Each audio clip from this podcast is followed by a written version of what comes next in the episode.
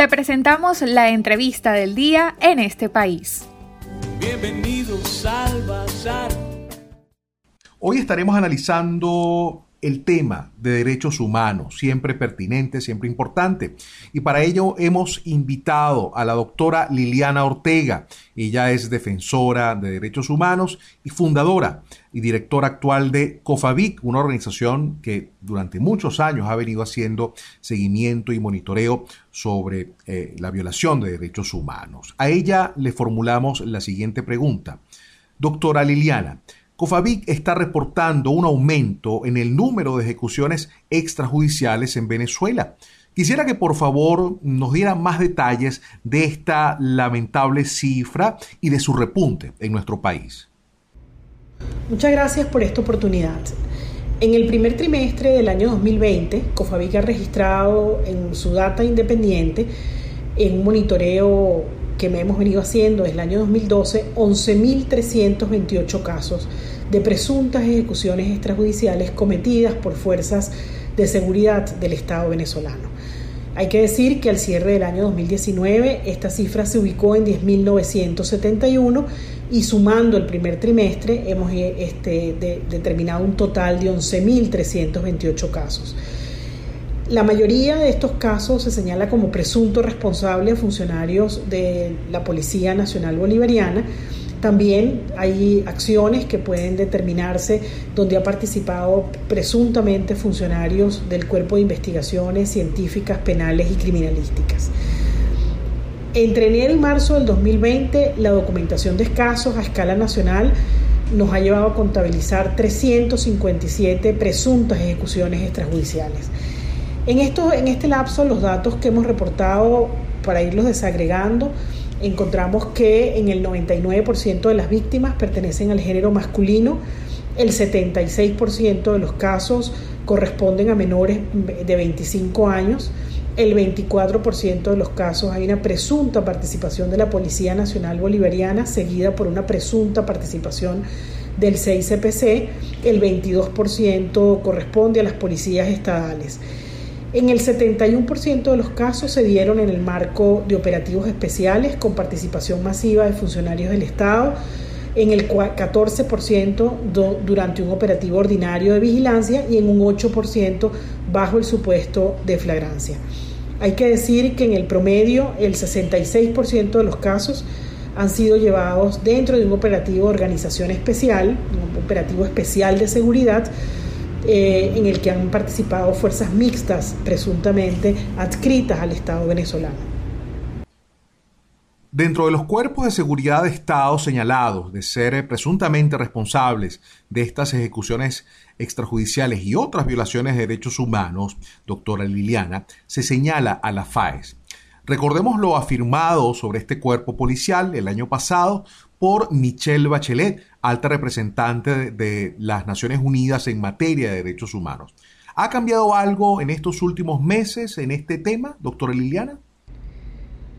En Venezuela históricamente, a partir de los mecanismos de seguridad ciudadana y más en este marco de estados de excepción, se han cometido graves violaciones de derechos humanos. De hecho, COFAVIC nació en el año 89 a raíz de la masacre del Caracazo. Durante el, decreto de suspensión de garantías se cometieron el 98% de los crímenes que ocurrieron en, en los hechos del Caracazo, no como se ha venido señalando desde la historia oficial que la mayoría de las víctimas eh, fallecieron eh, dentro del marco de los saqueos o de los disturbios sociales que se presentaron, más del, del 90% de los casos ocurrieron bajo la suspensión de garantías constitucionales y dentro de la residencia de las víctimas. Estos mecanismos de seguridad ciudadana, por la falta de preparación, por la falta de adecuación a los eh, estándares internacionales y a la constitución venezolana, se han ido desarrollando con mucha violencia y en el marco de esto, según la data nuestra, en el 71% de los casos que hemos venido reseñando en Venezuela desde el 2012 hasta esta fecha, eh, los casos que han ocurrido de ejecuciones extrajudiciales se han desarrollado en el marco de operativos especiales. Lamentablemente, en la mayoría de estos casos hay una presunta participación de la Policía Nacional Bolivariana y entre ellas del componente de las Fuerzas de Actuación Especial denominado FAES. Por eso, la propia eh, alta comisionada de derechos humanos en su visita a Venezuela, quizás la única concreta solicitud que hizo al Estado venezolano era la disolución de la FAES. Lamentablemente esto no ha sido acatado y eh, continúan ejecutándose una serie de medidas de detenciones arbitrarias, casos de tortura, especialmente en zonas populares y casos de presuntas ejecuciones extrajudiciales que generan este, una sensación de miedo, de falta de protección del Estado generalizada en las zonas donde ocurren por la violencia, por la demostración de poder que desarrollan estos cuerpos de seguridad del Estado y que obviamente lo que hacen es enviar un mensaje de temor, de inhibición, eh, por ello se hace tan difícil que se puedan obtener pruebas, testigos que permitan eh, determinar e individualizar responsabilidades, porque esto se hace en el marco de una forma de control social para evitar que eh, los casos que se produzcan puedan generar una reacción dentro de la comunidad donde se han desarrollado.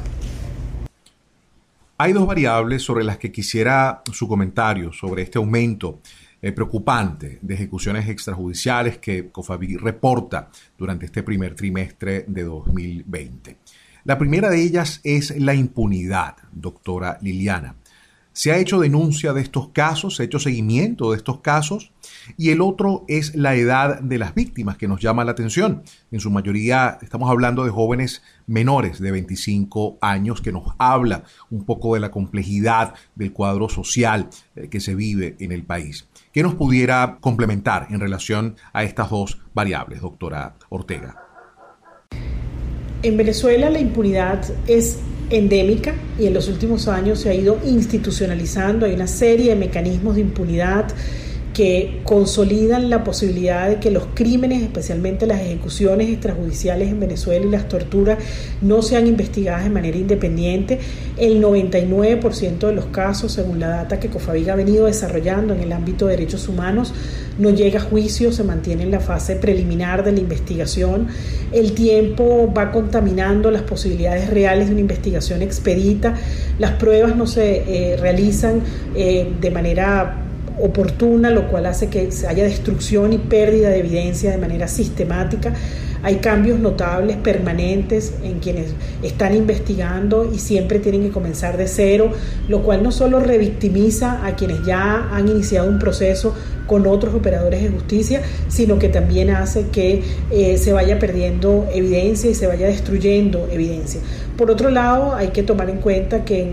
por lo menos en la data independiente que Cofavic ha ido levantando, en el 23% de los casos puede haber una presunta responsabilidad del cuerpo de investigaciones científicas, penales y criminalísticas, lo cual hace que sea muy difícil que se pueda realizar una investigación de manera independiente, dado que ellos tienen pues facultades prioritarias en lo que es el levantamiento de las pruebas periciales iniciales para poder determinar justicia e individualizar responsabilidades.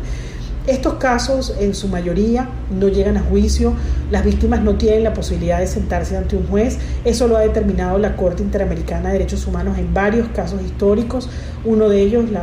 el caso de la familia Barrios, donde han sido asesinadas 11 personas y ya un número muy importante también de, familiares hostigados, todo un núcleo familiar prácticamente desaparecido. Eso es un dictamen histórico de la Corte Interamericana sobre Venezuela, el caso de Néstor Uzcategui y otros en Falcón, el caso de los hermanos Landaeta. La Corte ha ido señalando claramente que en Venezuela hay un, un patrón de actuación de las fuerzas de seguridad del Estado que está permeado de manera transversal por la impunidad que hace que la mayoría de estos casos no lleguen a juicio, no se determinen responsabilidades, no haya una determinación de la verdad de lo ocurrido y haya casi prácticamente se haga imposible la reconstrucción de la verdad y de la historia para la sociedad y muy particularmente para la aplicación de lo que denomina el derecho internacional garantías de no repetición.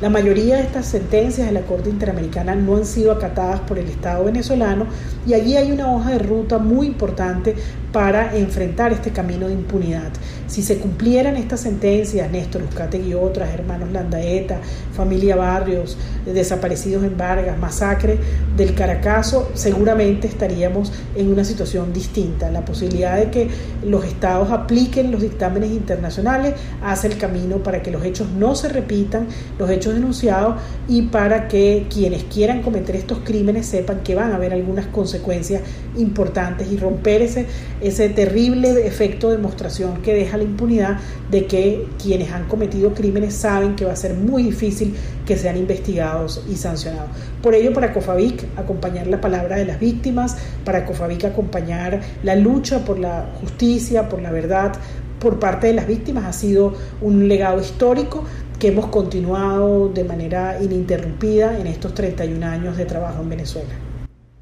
Escucharon ustedes la opinión de la doctora Liliana Ortega, defensora de derechos humanos y además eh, fundadora y directora de COFAVIC, una ONG que durante muchos años se ha dedicado al monitoreo y defensa de víctimas de violación de derechos humanos. Contrasta su declaración con una nota que leemos en nuestro portal Radio eh, Fe y Alegría Noticias, fechada el 16 de junio, según la cual entre el 29 de mayo y el 14 de junio de 2020 han fallecido cinco privados de libertad en el estado Lara, cuatro por condiciones de salud y uno por violencia. Esto sucedió en el centro penitenciario David Viloria y también en eh, la comunidad penitenciaria Fénix al norte de Barquisimeto, lo cual también pues genera sospechas en relación a la incapacidad del Estado venezolano de garantizar incluso a los privados de libertad condiciones dignas para cumplir con su condena. Para conocer más del programa en este país, visita nuestras cuentas en redes sociales, en Twitter e Instagram como arroba en este país radio, en Facebook en este país programa radiofónico y en la página web en estepaís.info.